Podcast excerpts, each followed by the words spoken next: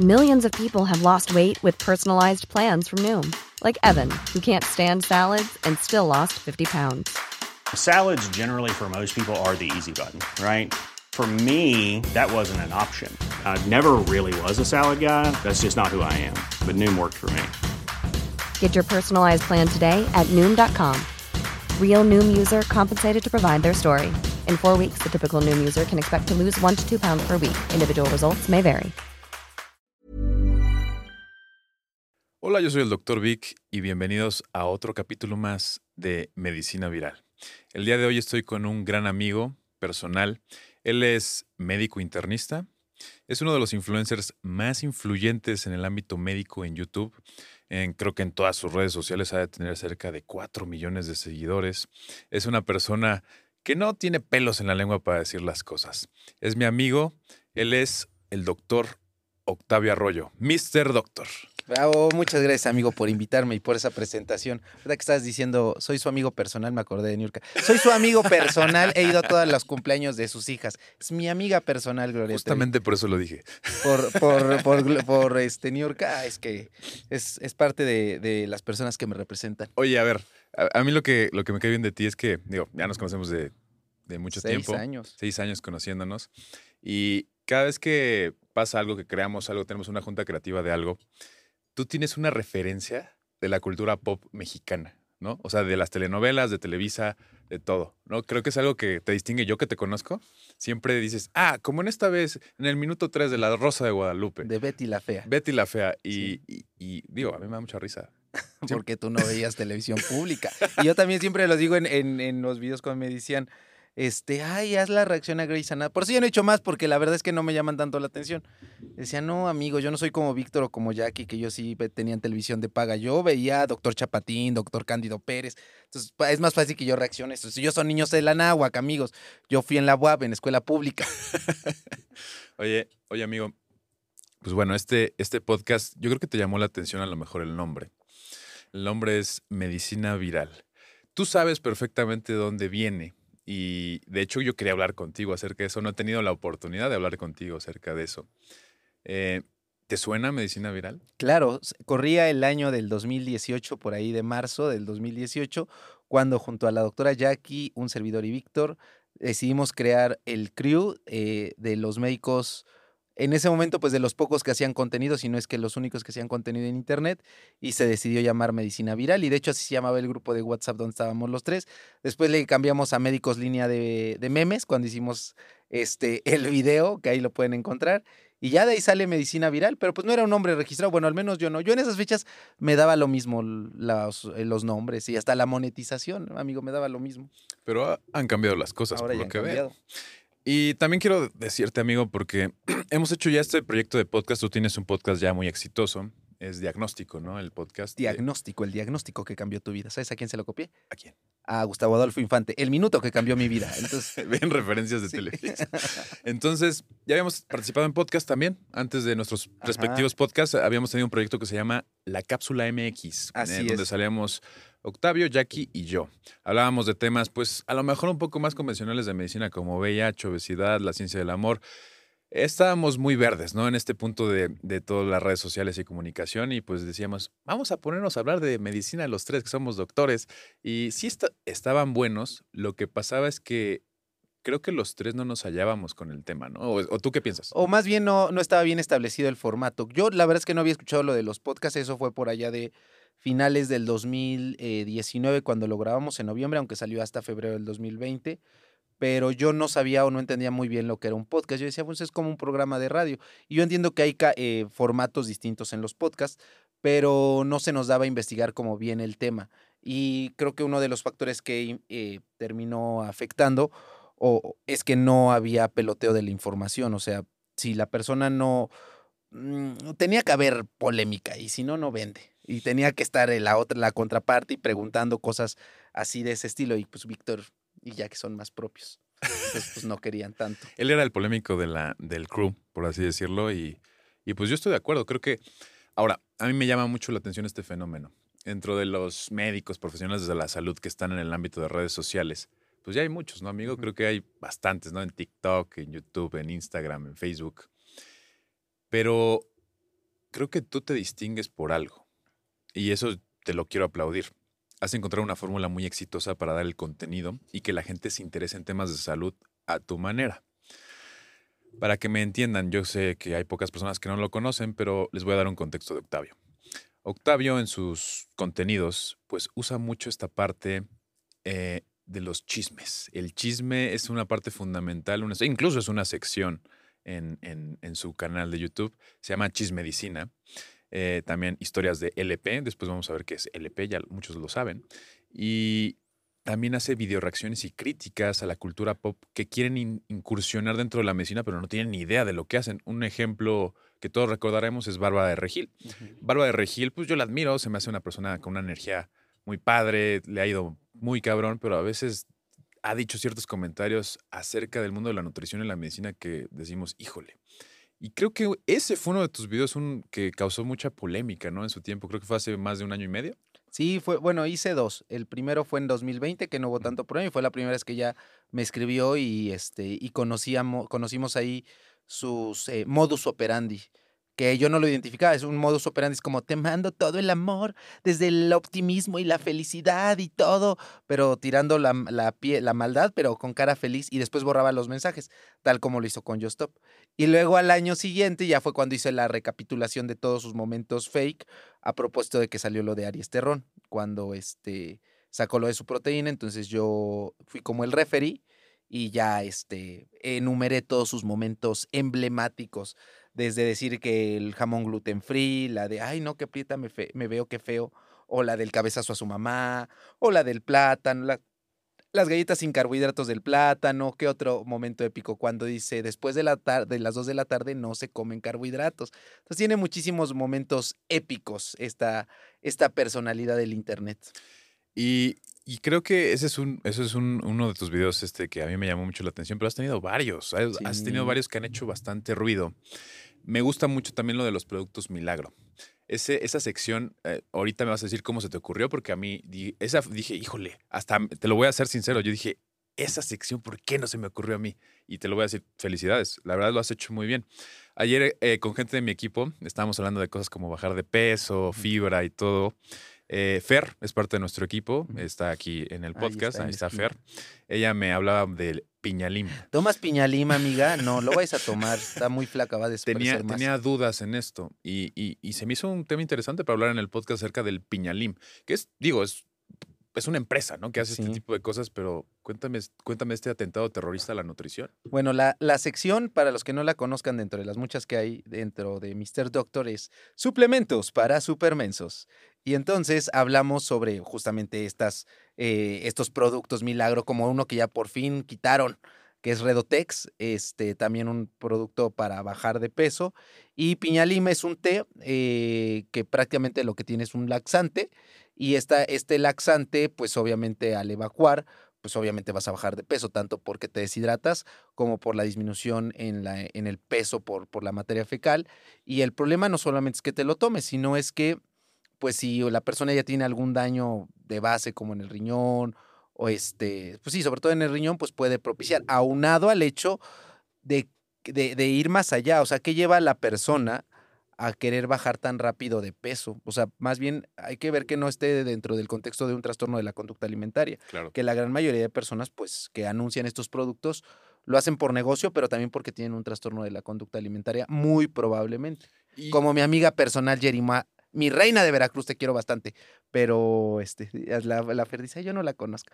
Sí, la conoce la Fer, se hace que no está ahí. Sí, conocí, conoce a Yerima. Ay, ay, como si no la. Claro que la conocen, deben de conocerla. Pero bueno, este, ella yo no voy a hablar de su situación médica, pero pues sí, el querer estar tomando tés y tés o tecitos para bajar de peso, pues hay que ver qué es lo que lleva a la persona a querer consumirlos. Claro, y a mí me, llamó mucho la atención eh, en esta parte en la que tú, pues haces, por así decirlo, una parodia, una burla acerca de este tipo de productos. Y muchos dirán, es muy poco ortodoxo esa manera de enseñar. Pues no es ortodoxo, amigo, porque justamente... Pero te voy a decir, literalmente haces todo lo contrario a ser ortodoxo y, ha funcionado. O sea, el resultado es lo que importa. Sí. Y la gente se acuerda que tomar piñalín tomar Redotex, tomar todo ese tipo de cosas, es sumamente peligroso y entiende por qué afecta su salud. Si pusiéramos a un doctor de 75 años en un, en un consultorio hablando del piñalimo, el redotex, en un video de 10 minutos donde el video está estático y habla nada más le de estés eso. tirando al doctor Macías, por favor. No, no sé, Te no, no. respeta al doctor Macías. Si no tiene buena producción para sus videos es otra cosa. Ay, mi doctor Macías era como el López Gatel del, 2010, y- del 2009 con la influenza, pero lo queremos mucho. Lo Yo- voy a invitar al podcast. ¿Tú también lo vas a invitar? Soy fan del doctor Macías, espero invitarlo para la pero temporada. también, o sea, se ve con canitas, pero no creo que tenga 75 A ver, años. no estoy hablando de doctor Macías, estoy hablando de alguien Yo random. 16 años, pero también no 16 mueve su cámara el doctor Macías, nada más la pone ahí a un encuadre. Pero, Pero, lo hace bueno, con un pizarrón y lo pero explica. no nos vayamos a personas de 65 años, o sea, médicos de nuestra edad, de 20, 30 años, no van a hablar. Es que ellos son muy formales y hablan y las curvas de Kaplan-Meyer. No, hay que, a la gente hay que hablarle de tú a tú. Por eso, antes de entrar a, a grabar, eh, me decía Víctor, oye, pero sí puedes decir lo de la Galilea Montijo de la medicina. Y dije, sí, es que yo quiero ser la Galilea Montijo de la medicina en México. Porque, a ver, ¿a quién le hacen más caso? A López Gatel. Explícales, yo sé que no hay que no hace falta explicar quién es Galilea, Galilea Montijo. Montijo es una presentadora de televisión mexicana que tiene un pro- el programa más eh, visto en las mañanas, es una revista de las mañanas, es, que se llama Hoy y es la conductora y pues conduce, ahorita por ejemplo, para cuando salga este video, ya va a estar conduciendo La Casa de los Famosos, primera temporada en México, que es como el Big Brother.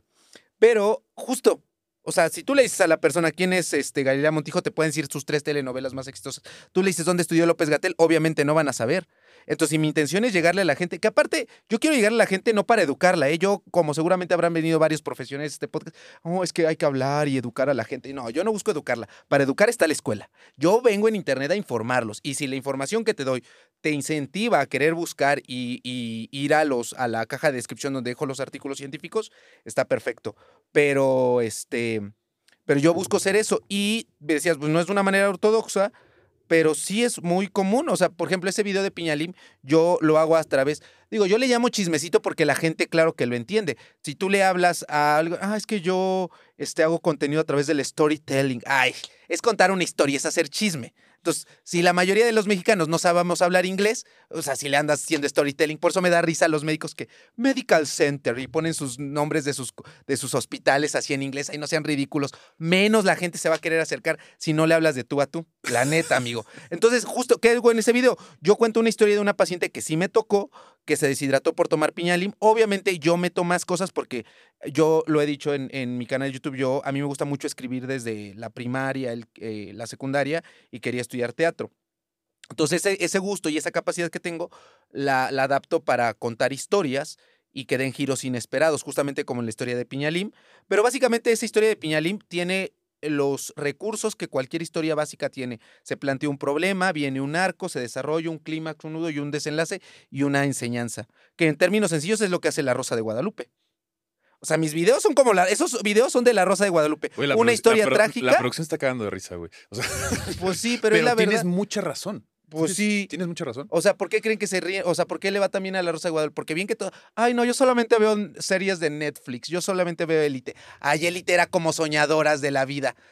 La- las- ¿Quieres marihuana? ¿No quieres cocaína? Cuando le decían al Eduardo Verástegui. Que ese es muy católico, el, el Eduardo Verástegui. Pero bueno, hizo su rosario de puros hombres para darse confianza entre ellos. Pero sí, Elite es como soñadoras de la vida. Entonces a mí Es una me- copia de Soñadoras de la es Vida. una copia de Soñadoras. O sea, de hecho, Ajá. a ver, quien haya visto Soñadoras de la Vida se habrá dado cuenta que hay un personaje de Angélica Vale que se hace pasar por rica, como Cayetán en Élite en la segunda temporada. Entonces, o sea, y hablan de drogas, de sexo. Obviamente estábamos hablando de, de- de los noventas y en la televisión pública. Pero pues es cosa de adaptarse. Al final nadie descubrió el hilo negro, amigo. Por eso es que hay muchos que copian. Pero a ver, te, voy- como te voy a decir algo. Polo Guerrero con sus productos. Que ya vi que lo copiaste con esas cosas, ¿eh? Creo que Polo pone de esas cosas como botellitas también. Ah, no, la ¿No? verdad es que no conozco si lo pone. Ay, a veces quiero decir, no conozco a Polo Guerrero. no, estuvo aquí, y gran invitado. Oye, este, toda esta parte en la que haces un- una, pues como yo, yo te lo dije en tu podcast, ¿no? Haces un remix lo que ya existe, lo que es exitoso, ¿no? En este caso que tú te identificas con toda esta parte de la cultura pop mexicana, las, las telenovelas, eh, los memes, eh, toda esta gente controversial, pero aparte eres médico internista. Así es. Estudiaste eh, seis, siete años medicina general y e hiciste una especialidad de cuatro años, ¿no? Hiciste una especialidad de cuatro años eh, donde literalmente explícales qué hace un médico internista a toda la gente que no conoce lo que hace un internista. yo siempre tengo tres formas para explicarle a las personas que me dicen, ¿qué es un médico internista? Porque todo el mundo conoce al cardiólogo, al neurólogo, pero ¿qué es un médico internista? A ver, ejemplo número uno, Doctor House es internista. ¿Qué hace Doctor House? Investiga y aborda las enfermedades. Si te llega un dolor de cabeza, tú dices, ay, pues me duele la cabeza, voy con el neurólogo. Pero que resulta que el dolor de cabeza era porque se subió la presión arterial. Entonces, con quien deberías ir es con el cardiólogo.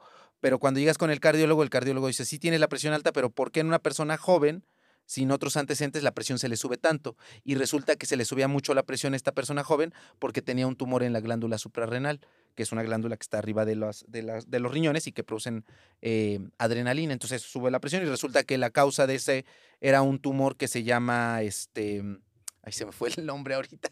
A ver, ¿cómo se llama el tumor, amigo? De la glándula suprarrenal que produce catecolaminas y que, este, ya se me olvidó. Eh, Es un paraganglioma, pero este, Que produce que que este era. No, es este. no, no es un teratoma. No, no es teratoma, es este. Es un, por eso les digo que yo Ve, ya, me ya nos hiciste- aquí nos Ya, yo solito me puse la maldad, pero este, ahorita les digo, déjenme, porque a mí se me... se- yo creo que a todo mundo le pasa que cosas tan básicas, Que incluso viene en la, en la MEN tipo 2, ¿no? Que es la neoplasia en- en- endocrina múltiple tipo 2 o tipo 1, no recuerdo cuál es, pero se acompaña de ese tumor. así es. No- yo sé que nos están, nos están entendiendo. No, bueno, en términos sencillos, es que se me, se me fue el Feocromocitoma. feocromocitoma. Feocromocitoma se llama, sí, ya me acordé. Este, sí. Entonces, Feo. feo, se dan cuenta todo la- el embrollo que hizo y entonces en vez de empezar a ir con el neurólogo, después pasaste con el cardiólogo y al final se supone que era algo del endocrinólogo que se encarga de las hormonas y que al final lo va a operar un cirujano. ¿Quién te hubieras imaginado todo ese abordaje? Entonces justamente es lo que hace un médico internista, el abordaje de las enfermedades. Y otro ejemplo es, eh, supongamos, tu abuelita tiene diabetes y dices, ah, pues la voy a llevar con el endocrinólogo, que es el encargado de las hormonas. Pero también tiene hipertensión, ah, pues la voy a llevar con el cardiólogo. Ah, pero también tiene este tiene EPOC o como antes lo conocían el EPOC, este como mm, enfisema pulmonar, pues la llevo con el neumólogo y resulta que le dio una infección pues en los pulmones. Entonces, ¿con quién la llevo? Y como tiene varias situaciones médicas, pues en vez de que la llegues con tantos especialistas, el internista se encarga del manejo integral del paciente. Y ya cuando pasa algo que tal vez se pueda salir de sus conocimientos, pues ya se llama al subespecialista. De hecho, para hacer la gran mayoría de especialidades se tiene que hacer mínimo un año de medicina interna o incluso en algunas los cuatro años de medicina interna. Por ejemplo, incluso para ser dermatólogo se pide mínimo un año de medicina interna. Para ser neurólogo, dos años de medicina interna. Para ser cardiólogo, igual dos años. Para ser infectólogo, son cuatro años de medicina interna. eh, entonces, hay muchas especialidades, muchas subespecialidades que tienen que hacer mínimo medicina interna porque es una de las especialidades troncales.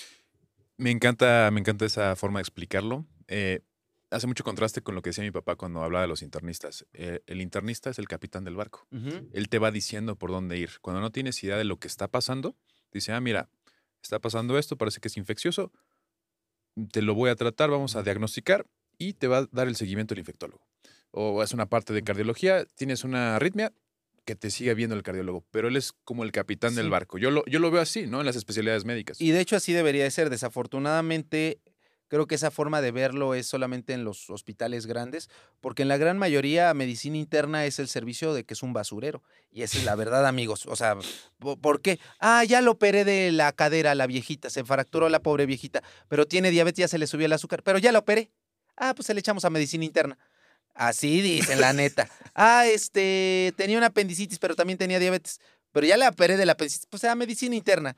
O ya tuvo, este, tiene preeclampsia, le saco al bebé, los ginecólogos. Ah, pero sigue con la presión alta. Mm, a medicina interna. Cuando no debería de ser así. Hay, o sea, todos tienen la capacidad para abordar. Y no, o sea, está bien, yo entiendo que, que debe de ser así, porque pues ya resolvieron el problema inicial. Pero en muchos hospitales así ven a medicina interna como el basurero. Y no debería ser así. Yo pienso que debería ser como en otros países, ¿no? Que realmente el internista es respetado. Es Doctor House, ¿no? En Estados Unidos, wow, Doctor House es, es el internista. O como por ejemplo en Médica Sur, incluso el piso de ortopedia lo lleva medicina interna. O sea, porque él es el que dice, ah, bueno, eh, quien determina, digo, obviamente todos tienen criterios para meter a operar o no a un paciente, como ha- hace días se pelearon en Twitter, ¿no? De que si los internistas decidían cuándo se operaba o no, los médicos no tienen otras cosas que hablar, nada más se terminan peleando por medicina. Pero em, sí, el, internista debe tomar las decisiones y debe ser el capitán del barco y eh, pues liderar, es lo, lo que yo creo. Amigo, siempre ha sido una, una persona fuera de serie. Le decía a una invitada que tuve aquí, se llama Nirvana Hank. Eh, empezamos a hablar un poco de alcoholismo, adicciones y todo este tipo de cosas, que yo elegí a mis invitados porque son, y esto es con todo el respeto del mundo, son bichos raros. Yo también me considero un bicho raro que siempre nuestra, a lo largo de nuestra vida no se nos ha visto como algo fuera de lo normal, ¿no? Dicen, ah, este, este es raro, este no se comporta como nosotros.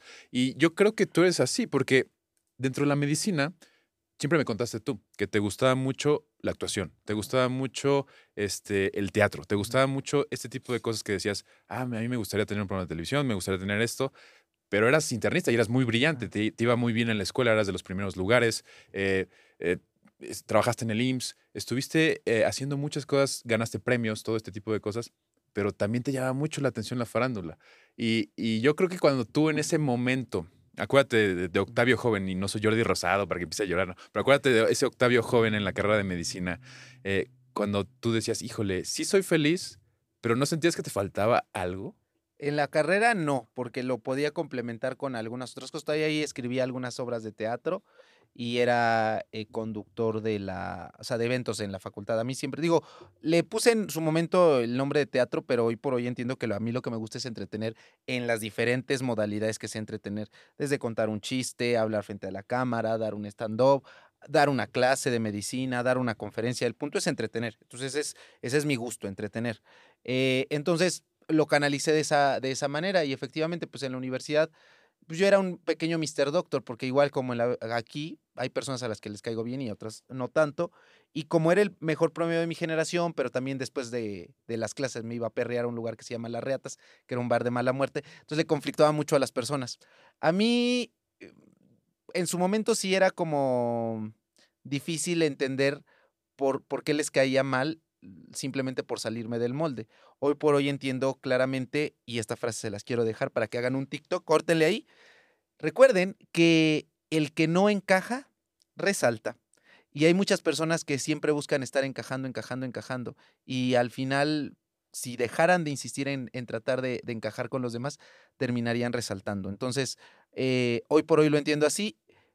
Eh, sentí que me faltaba algo, volviendo a tu pregunta, pero fue hasta el R2, hasta cuando fue en el 2015. El R2 es el, segundo año de la especialidad médica, para los que no lo sepan. Cuando estaba ya en el segundo año de la especialidad, porque el primero es muy pesado, pero justamente como hay tanto trabajo, no te da ni siquiera tiempo para reflexionar eh, si hay algo que falta.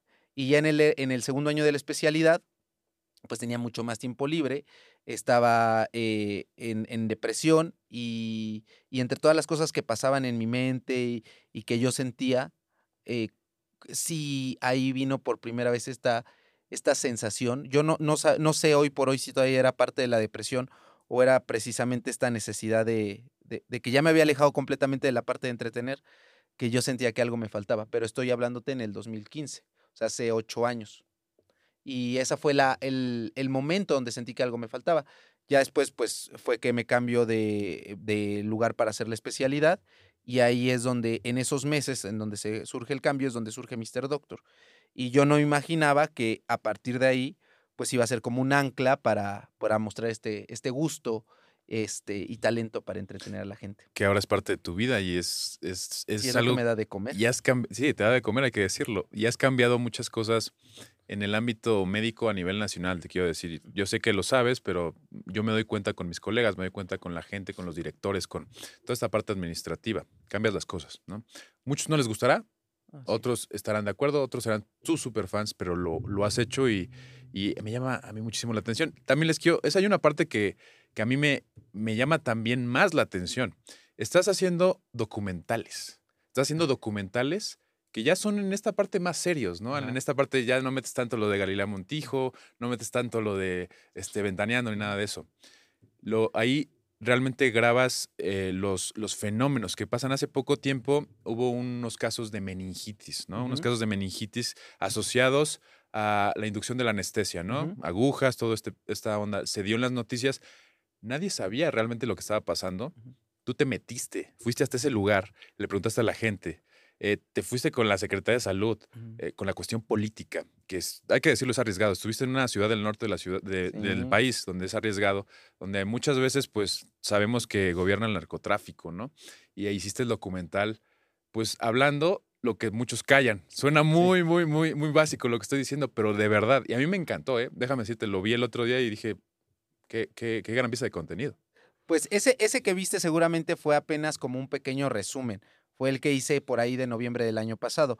El documental documental va a salir apenas, eh, yo espero, estamos ahorita grabando en mayo, yo espero que para finales de junio salga, donde sí hay reportajes y entrevistas. El que sí ya está arriba es el de mm, este, el, El- señor que le tronaron el cuello. Los hueseros. Los hueseros, eh, que le tronaron el cuello porque fue a que le dieron masaje y ¡pum! Se lo tronaron.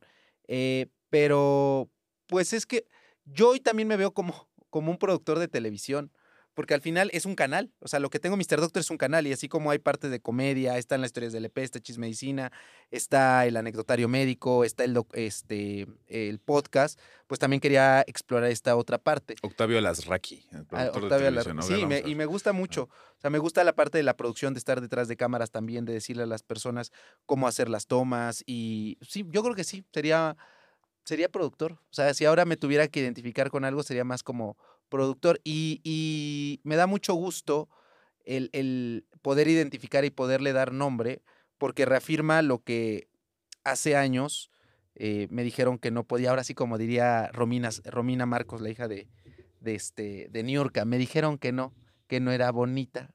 Entonces, eh, a mí me dijeron mucho, oye, es que tú no puedes, como hoy me siguen diciendo eso, este, que no es que cómo puedes ser médico, pero trabajar en el IMSS, pero intubar pacientes, pero hacer TikToks, pero vestirte de mujer, pero, o sea, es que todo se puede hacer, que tú no puedas es otra cosa. Pero yo recuerdo que desde que estaba en, en la preparatoria, cuando estaba en este grupo católico, que hubo ahí incluso personas que me decían, yo escribía las obras de teatro, yo las dirigía, yo las musicalizaba, yo actuaba en ellas y me decían, es que no se puede. Me, ponían el sello de decirme, no se puede. Hoy por hoy me lo, me lo tratan de volver a decir, pero claro que se puede. O sea, todo, todo se puede en esta vida, amigos. Uno tiene nada más que, no quiero sonar white chican de, ay, no, tienes que vibrarlo y decretar, pero no, no sé cómo, cómo darme a entender en el hecho de que si tú crees en algo, hazlo. De verdad, hazlo, no, no tengas miedo al qué dirán, al qué van a pensar. Al final todo el mundo va a criticarte, de por sí. O sea, hagas, hagas lo que hagas, de todos modos, y no vas a complacer absolutamente a nadie. Comparto mucho ese, ese pensamiento. Cuando alguien te dice que no puedes, no debes, no está hablando de ti. Está hablando personalmente de sus proyecciones, de sus proyecciones, estás como Niu- Niurka, de sus proyecciones en el que no puede él. Tal vez esa persona no puede hacerlo o no quiere hacerlo. Entonces no escuches a otras personas. Si tú quieres hacer algo, simplemente hazlo. Ahora, que también vale la pena con lo que tú me decías, estoy hablando ya de, en este punto desde un privilegio, privilegio que yo me he ganado y que me lo he conseguido. Y ese privilegio es que yo ya no tengo jefes. A mí me vale absolutamente lo que... Si yo quiero decir algo, yo no tengo el miedo de que, ay, es que trabajo en el IMSS y me van a correr. Ay, trabajo en este hospital y qué van a decir de mí. O a mí me vale.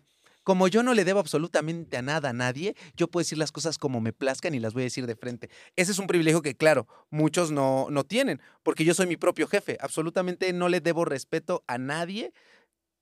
O sea, yo puedo ser lo que quiera ser sin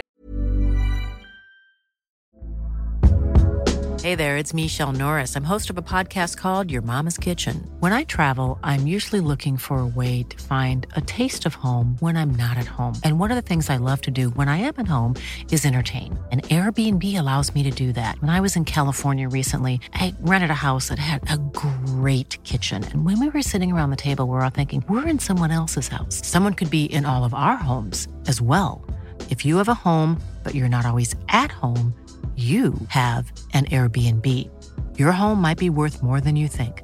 Find out how much at airbnb.com/slash host. el miedo de represalias. Y, sí- y sé que hay muchas personas que no lo pueden decir por sus jefes y también porque tienen una moral propia que se han, que se han puesto, que era lo que le decíamos los médicos. No, pero es que yo soy doctor, ¿cómo voy a salir diciendo esas cosas? Todo el mundo le encanta. Y ya cuando, hoy justamente lo pensaba, ya cuando prueban tantito la fama o ven, ay, ya, ya mi post tuve 100 likes, ay, ya me gustó, y entonces ahí le siguen, le siguen, le siguen, porque a todo mundo les gusta llamar la atención, a todo mundo le gusta que lo vean. Quien diga que no es un mentiroso. Es una cosa que hablábamos desde hace años y, y Octavio lo ha dicho muy bien, yo también lo digo. Cuando tú sabes, subes algo a redes sociales y es, es- es- una contradicción porque mucha gente sube a redes sociales quejándose de otras personas que suben cosas a redes sociales. Pero si tú subes algo a redes sociales, es porque quieres que los demás lo vean. No, pero yo lo hago porque estás buscando aprobación. Pero es mi foto de perro. ¿Para qué la subes? O sea, si es tu perro, pues quédatelo tú. Si lo estás subiendo es porque buscas un like. Si no, ¿para qué lo subes? Es, es muy absurdo poner una frase. Todo mundo quiere atención. Y no está mal. Lo que está mal es el doble moral. Es decir, ay, no, yo no. Eh, justamente, y lo mismo con, con estos eh, influencers que no tengo nada con, contra de ellos. Y lo, lo hablé con, con Jerimoa, decir, no, no es personal. Al final también hay que admirarles a ellos, porque muchas de las personas que critican a Bárbara, a Jerimoa, a este, aquí en Juan Pazurita, pues son personas que les gustaría tener eso y que tal vez justamente ni siquiera se dan cuenta que es una envidia, le voy a llamar como le diría Raquel Lobatón, es una envidia internalizada, como dicen, gordofobia internalizada, es una envidia in- y, este, internalizada que ni siquiera se dan cuenta.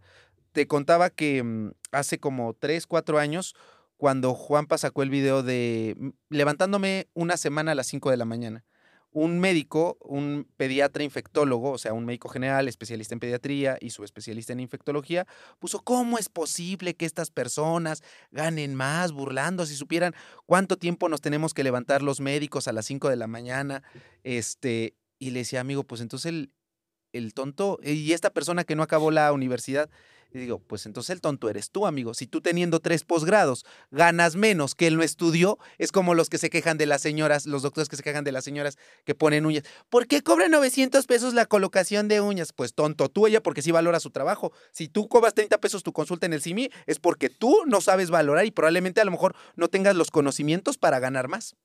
Estoy de acuerdo y, y la comunidad médica siempre ha sido una comunidad egocéntrica, ¿no crees? Es una comunidad que cree que lo sabe todo, que puede dominar todo y que dentro de esto no es, no es honoroso hacer otra cosa que no sea medicina.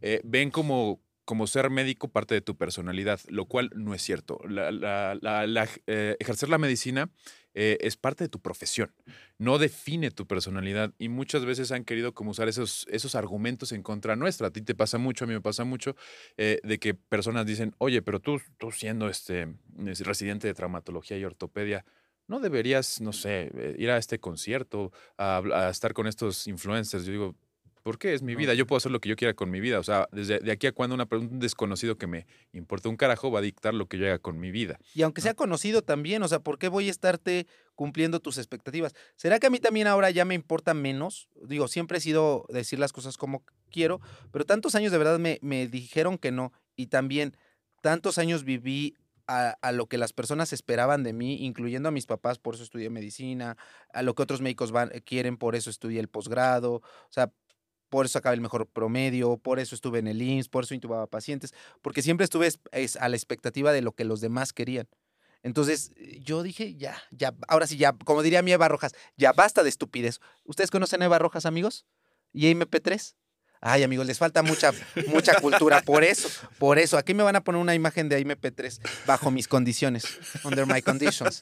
Oiga, ustedes no, no, les falta mucho. Luego, ¿por qué me dicen, ay, ¿por qué les va tan bien a tus videos? Amigos, pues porque les hablo de lo que está de moda y de lo que está así. Pero bueno, ya basta de estupideces.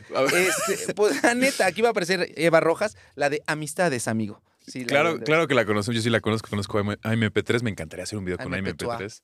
Es una, una persona muy chistosa. Que ahorita se quejó, sacó su contra. Porque Arias Terrón sacó su video criticando. Ajá. Yo iba a sacar un video analizándola, pero dije, no, mejor ahorita que pase lo de Raquel Lobatón, ya después hago mi video de ella. Ahorita vamos a eso, ahorita vamos a eso. Pero le contestó a Aries Terrón. Le dijo, ¿ustedes qué es? se meten? ¿Ustedes me pagan la consulta? Y dije, sí, es cierto. Va, El día que se la paguen, vayan a opinar. No se opina de cuerpos ajenos. Pero eh, regresando a esta parte de, de quejar. Sí, o sea, yo veo. am- yo ya por fin comprendí esta frase de, de que la medicina no es tu personalidad. Y lo veo como. Pues como Harry Potter y Hermione. La gran mayoría de médicos son como Hermione, donde saben muchísimo y saben todas las pociones, pero no, no eres la protagonista, amiga. Por más que sepas todo, no eres la protagonista. Harry Potter no precisamente era el más listo, o tal vez sí lo era, pero tenía otras habilidades. La magia era como una herramienta más. Yo quiero que Hermione sea la protagonista. Ah, no va a poder, amigo. Y ya, eh, pero sí, hay que ver cómo a la medicina, ya, y no solamente la medicina, tu carrera como una extensión de ti, como una habilidad más que tienes, pero no va a definir absolutamente nada de ti. Puedes hacer mil y un cosas. Entonces, por eso luego se frustran, amigos. Se frustran, llegan a los 40 años y cuando salen de su carrera se dan cuenta que hay personas que con menos años de estudio tienen lo que ustedes hubieran soñado.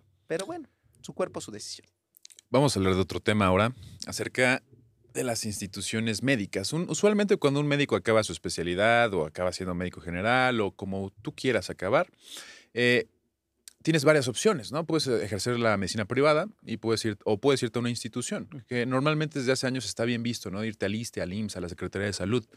Eh, tú fuiste parte del, del Seguro Social, el Instituto Mexicano del Seguro Social, la Aguilita. Estuviste algún tiempo ahí, en el, en el IMSS. Fuiste internista ahí en, en- en el IMSS.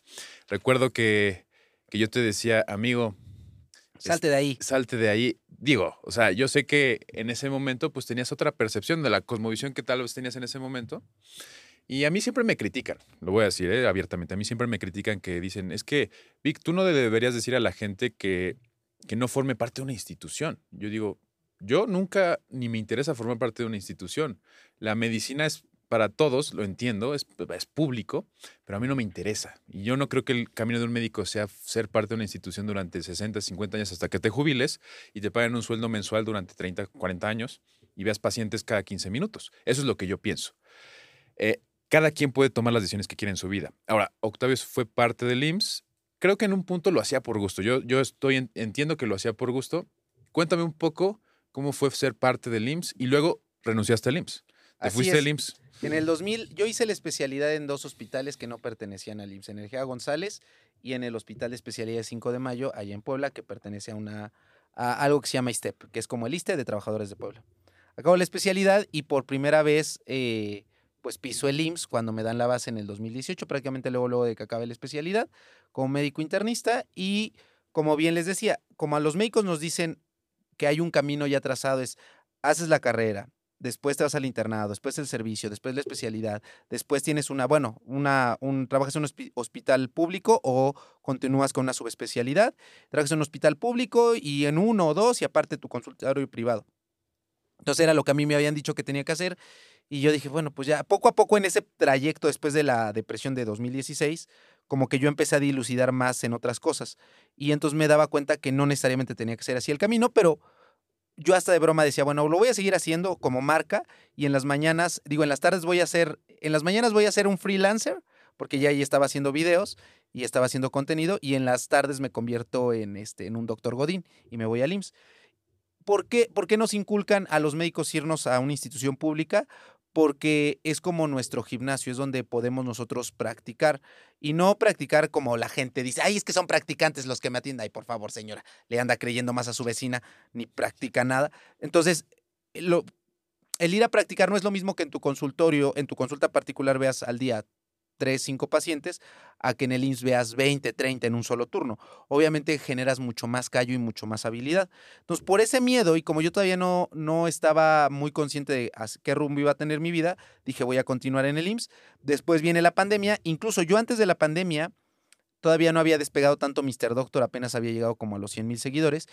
Dije, "Mm, ¿y si ya me voy? O sea, sí lo consideré.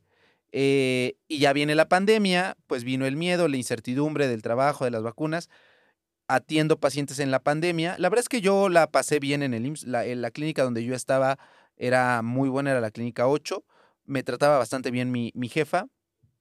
Eh, por eso me quedé y no eran tantos pacientes.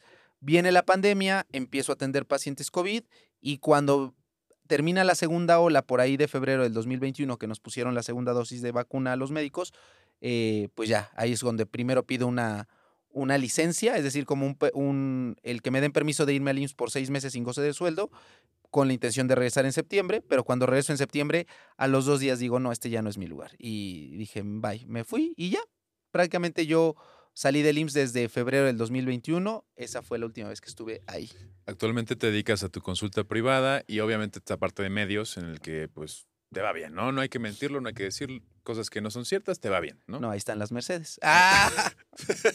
ahí están los Dolce Gabbana. Ahí está. Entonces, creo que es, es una parte en la que a lo mejor tú nunca te viste, ¿no? En el pasado nu- nunca pensaste que llega- llegaras a, a- a vivir. Es, No, suena sí. tan raro, ¿no? No, sí, raro. sí, lo pensaba. pensaste. Justamente apenas platicaba con una paciente que invité al podcast, que se llama Guadalupe, y, y la invité a comer después de grabar el podcast y, y se acercaron muchos de pronto en el trayecto, muchas personas a pedirme fotos en distintos puntos del trayecto de la casa al, al restaurante y me decía, este, no, no le saca de onda todo esto que de pronto le dije, no, o sea, porque de verdad algo en mí desde niño, algo en mí desde niño sabía que esto iba a ocurrir. No sabía cómo. Yo no sabía si iba a ser la televisión, si iba a ser el teatro, si iba a ser el cine. Obviamente no pasaba por mi mente las redes sociales, pero esto que estoy viviendo ahorita yo lo tenía muy claro desde niño. Absolutamente no me sorprende. O sea, era algo como que yo ya estaba esperando que esto ocurriera. O sea, de verdad yo sabía que esto iba a ocurrir. No sabía cómo, pero sabía que iba a ocurrir. Entonces, creo que eso ha influido en el que, y lo digo de verdad, que, que no se me que no se me haya subido o que me haya llegado como la fama de golpe. Digo, creo que también es la madurez. No es lo mismo que a una Yerimoa de 22 años le llegue la fama a los 20 años que haría a lo mejor que ya está en los 33. Pero creo que en parte el, el, estar muy consciente de que esto iba a ocurrir me hizo tener los pies sobre la tierra y no no volarme y decir, ah, pues ahora este, tengo fama y todo esto voy a, voy a despilfarrar o voy a hacer. No, creo que me ayudó bastante el tener conciencia de que esto iba a ocurrir a mantenerme en el mismo camino. Hablando de algo que te gusta mucho, las telenovelas. Bastante. Yo, yo estoy seguro que sí viste Teresa claro, y, viste Rubí. Por supuesto. Este, yo también las vi, ¿ok? Vi, las vi completas. Sí, porque ya se las puso. Después hablamos, hablamos de ese tema, pero las vi completas. Yo casi no soy una persona que vea telenovelas, no soy una persona que ve este tipo de cosas. Eh, y ahorita que hablas de todo eso y haciendo ahora una referencia a, a Rubí, ¿no? Ajá. Rubí siempre sabía, ¿no? Que ella iba a lograr todo lo que logró. Digo, acabó muy mal. En no, este pero yo creo que todavía más Teresa tenía Y- muy claro. Teresa desde chiquita tenía muy claro lo que quería. Y déjame decirte, se me hace como una, una analogía muy válida, a ti que te gusta Hasta esto. mi mamá era como la mamá de Teresa. Bueno, mis papás que decían, no, de eso no vas a vivir. Cuando Yo, yo odiaba a la mamá y de ahora le Teresa. digo como el TikTok, adivina dónde estoy. Yo odiaba a la mamá de Teresa en la Sí, ella es la verdadera villana. O sea, como el hilo de Twitter de el villano, la verdadera villana. Así es, la villana Teresa, la verdadera villana, la, mamá, de, Teresa. que quería que siguiera ahí, en la pobreza. Y no es que sea mal ser pobre, pero no te da una calidad moral como muchos los quieren vender, como mi cajita de algodón. Si eres pobre, eres bueno. Si eres rico, eres malo. Así no. O sea, el dinero no te da una calidad moral como, como individuo. Entonces, pero si la mamá quería que siguiera ahí en lo mismo y ella quería superarse, quería ir a, a más, quería llegar más lejos. So- son grandes telenovelas. Yo primero vi Teresa y luego vi Rubí. Y a mí me habían dicho, no, es que Teresa está muy bueno, pero Rubí está mejor. Rubí es, es mucho mejor que Teresa, a mi percepción, y esto no sé tú cuál es tu opinión, a mí me gusta más Teresa. Es que eh, el personaje está mejor desarrollado en el de Teresa, aunque es más sobreactuado. De hecho, Rubí es, la actuación es como un poco más natural y en el en Teresa es como entre cero, no ser es más, más eh, sobreactuado. Sin embargo, tiene una mejor construcción de personaje Teresa en el sentido de que tiene una razón de ser y no se fue por el camino fácil de simplemente me voy a casar. Es una persona que estudió, que, que se justifica más el por qué si quiere salir de pobre, aunque fue muy Rosa de Guadalupe que la hermana se le muere y dice, no me va a volver a pasar, o sea, no se me va a volver a morir nadie por ser pobre, y se fueron construyendo varios argumentos para que ella tomara esa decisión. En el caso de Rubí, desde un inicio dijo, odio la pobreza, voy a casarme ya, pero no se esforzó en estudiar, en ir más adelante, no, simplemente era, no, no hubo una construcción de personaje, creo que esa es la razón por la cual Sí. Teresa está mejor hecho. Y la otra, porque las que le gustan más Rubí es que Rubí se estrenó en el 2004 y Teresa en el 2010. Obviamente, siempre cuando se ve la primera parte o se ve la primera historia impacta más en, el, en la persona. Por eso los refritos no sirven tantos o las segundas partes. Salvo Shrek, que Shrek es muy buena la segunda. Yo creo que... Déjenos en los ¿eh? comentarios cuál prefieren ustedes, Shrek 1 o Shrek 2. Porque a mí Oye. me gusta más Shrek 2, pero tiene que ver justamente con eso, que yo vi primero Shrek 2 antes que Shrek 1. El análisis del desarrollo de personaje en las telenovelas, se me acaba de ocurrir una idea genial. Digo, no sé si exista. Por ejemplo, existe leyendas legendarias, ¿no? Que hablan como de cosas de misterio. Existe la cotorriza, que hablan de cosas como chuscas de risa. Debería ser un podcast de telenovelas. Un podcast análisis de telenovelas. Y esto es una, una idea que Voy a hacer uno. creo que lo puedes hacer. ¿eh? El otro día te pasé una idea que, que vi en TikTok y Ah, dije, sí, ese sí lo vamos a hacer. Y ahora te voy a contar. No, no lo vamos a adelantar todavía Que- para que no se se que ve. era de algo de. Tiene De que ver con el chisme. Tiene De que ver con el chisme. Pero sí, fuera de relajo, ese sí lo vamos a hacer y ya estamos trabajando en eso. Sobre todo en los permisos, porque lo vamos a hacer aquí en la Ciudad de México. Genial, ya lo quiero ver, ¿eh? Ya lo quiero. Y Cuando lo vi te dije, güey, o sea, tienes que hacerlo, güey. Y, y- digo, me, y el me- de telenovelas está muy bueno. sonará ¿eh? muy gracioso para la gente, pero se, me hace, me llama mucho la atención, o sea, porque tú ahorita que estabas analizando Teresa y Rubí y estabas comparando el desarrollo de personaje y, y por qué te gustaría más o por qué a la gente le gustaría más, haces lo mismo en tus videos, ¿no? Como que sí planeas lo que la Sí. gente pueda pensar acerca de cada cosa, cada momento que haces en los videos, cada reacción o cada, a lo mejor, este, por así decirlo, chistorete que, que, le- que- que hables acerca de la gente. ah, ah, has estado en ciertas polémicas, pero lo has manejado bien. Por ejemplo, recuerdo una polémica muy fuerte en la que yo me enteré en Twitter eh, sobre esta polémica bastante fuerte De acerca, que fui misógino. acerca de ti. Mr. Doctor es misógino y aquí las pruebas, así pueden buscarlo en internet, está en mi canal. Eh, yo la verdad me asusté porque en, en esa parte tú quitaste las fotos de tus redes sociales, Ah, quitaste, sí. borraste absolutamente todo. Yo creí que te habían bajado tu canal, tu Twitter, tu YouTube, tu TikTok. Todos nos asustamos, tus- nuestros amigos cercanos, yo, dijimos, oye Octavio, ¿estás bien? Porque habían dicho que tú eras misógino, una persona del cual no vale la pena hablar en este podcast porque ni siquiera me sé su nombre. No, pero- y aparte no hay ninguna Ajá. que, bueno, quien lo inventó hasta dio de baja su Twitter después cuando la funamos. Pero usualmente cuando pasa esto y, y te tachan y te quieren funar, pues la gente tiene miedo, ¿no? Dice, oye, se acabó mi carrera en redes sociales. A mí me pasó que alguien intentó hacer eso y sí fue fuerte para mí. Yo preferí no hablar del tema, pero yo te pregunto, ¿tú lo que hiciste fue una, fue una, una respuesta totalmente inesperada? Porque respondiste a todos los ataques que hicieron.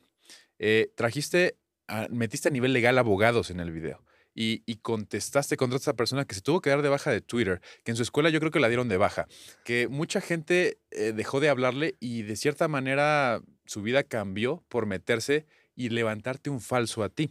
Hoy en día estamos acostumbrados a que levanten falsos a las personas y no, no preguntemos por qué fue o si fue cierto o no fue cierto. En este caso tú respondiste de esta manera, fue bastante polémico, hasta yo dije, wow, ¿cómo lo hiciste? A ver, cuenta. Tu mamá dices que dijo que Sí. hubiera respondido así, mijo, para que se callaran. Pues mira, ¿qué fue lo que pasó? Yo los pongo en contexto. Como les digo, pues no a todo el mundo le caigo bien. Habrá quien les digan, ay, me molesta su forma de ser, pero yo mentiras nunca digo, ¿eh, amigos? Podrán dejarme de que no les gusta cómo hablo, cómo lo digo, pero mentiras nunca digo. Siempre digo las cosas sustentadas.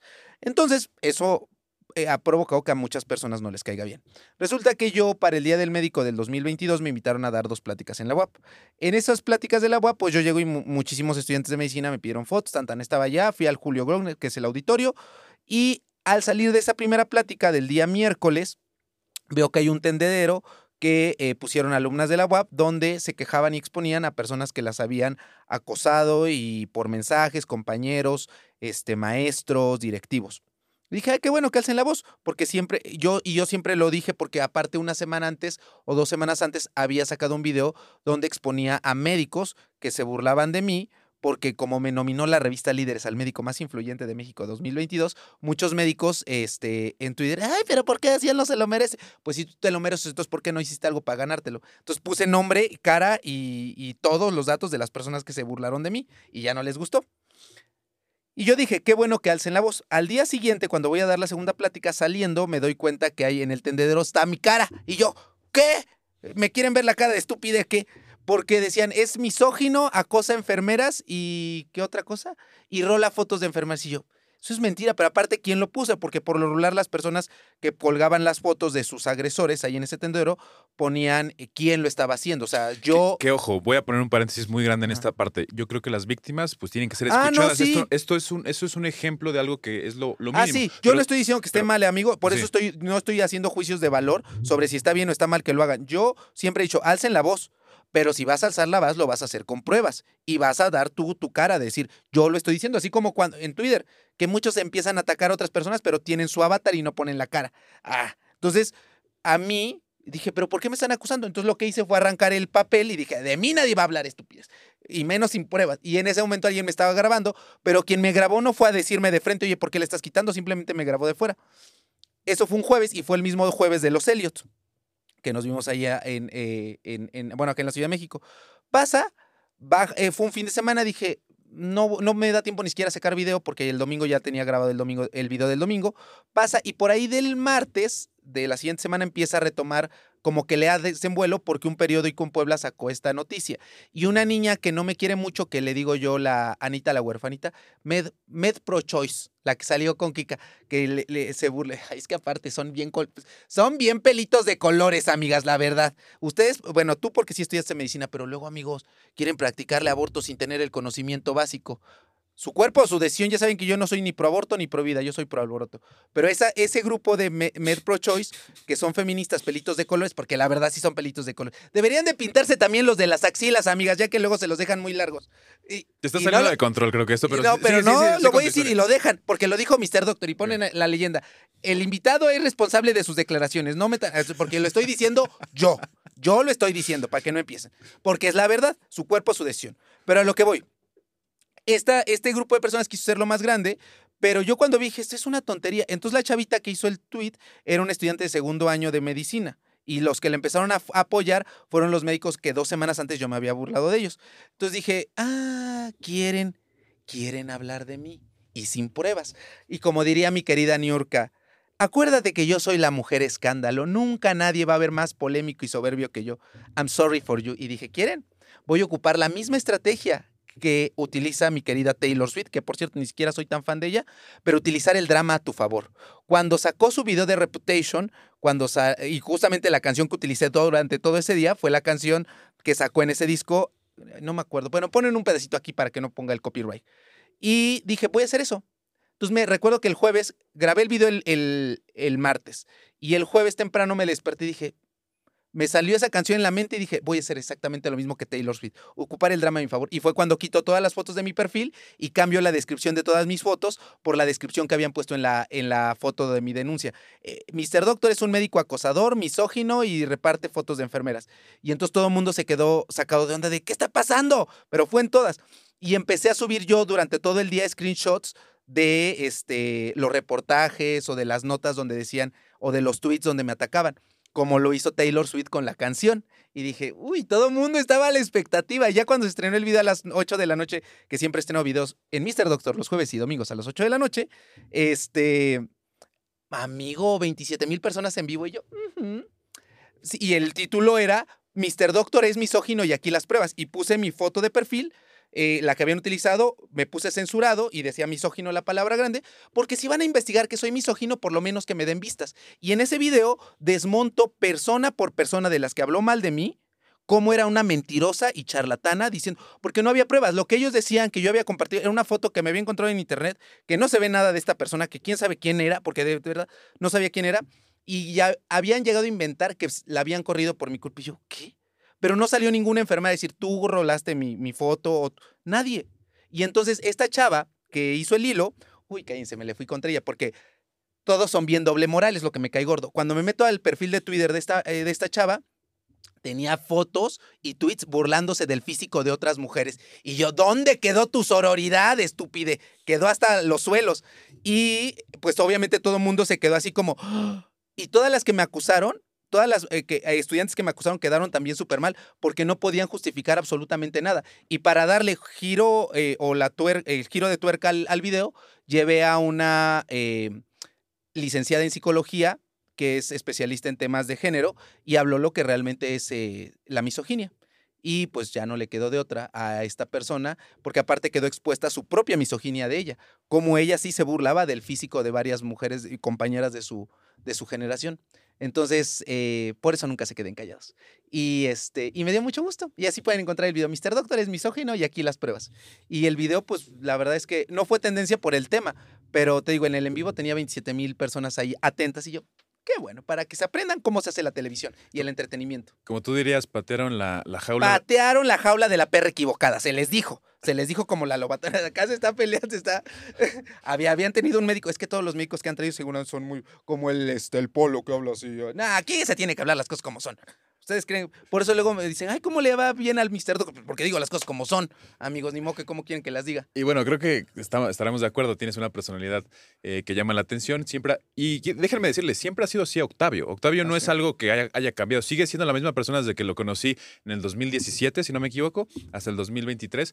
Sigue siendo la misma persona, solo que ahora es en esteroides, porque literalmente tiene todo, toda la gente lo está viendo. Entonces, eh, te quiero felicitar, amigo. Creo que nos faltó tiempo para platicar de más cosas. Eh, hay tantas, tantas cosas polémicas acerca de la pseudociencia, los charlatanes que que no, no hablamos, en este caso Redotex, por ejemplo, que acaba de hacer una noticia, ¿no? Qué bueno que ya prohibieron Redotex porque era, una locura, ¿no? Que se, que se permitiera en México y en otros países estaba prohibido desde hace años.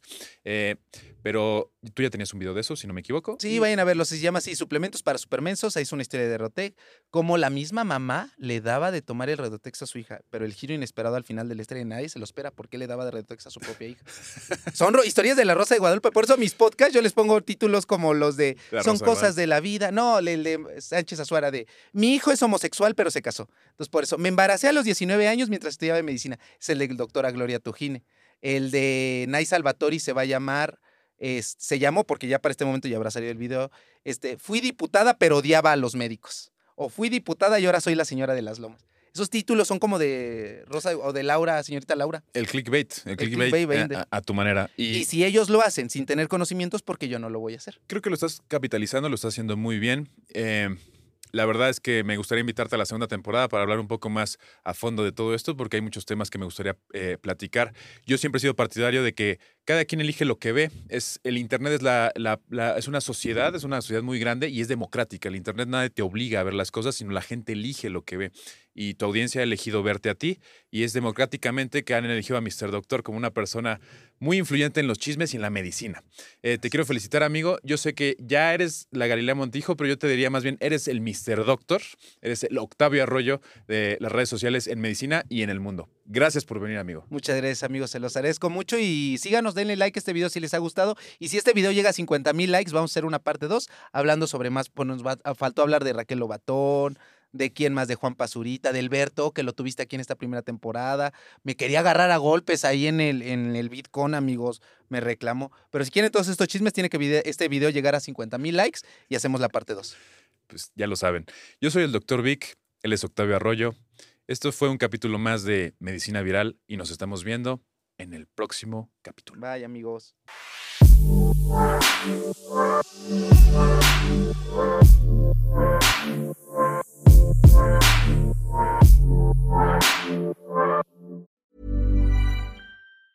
Mom deserves the best, and there's no better place to shop for Mother's Day than Whole Foods Market. They're your destination for unbeatable savings, from premium gifts to show-stopping flowers and irresistible desserts. Start by saving 33% with Prime on all body care and candles. Then get a 15-stem bunch of tulips for just $9.99 each with Prime. Round out Mom's menu with festive rosé, irresistible berry chantilly cake, and more special treats. Come celebrate Mother's Day at Whole Foods Market.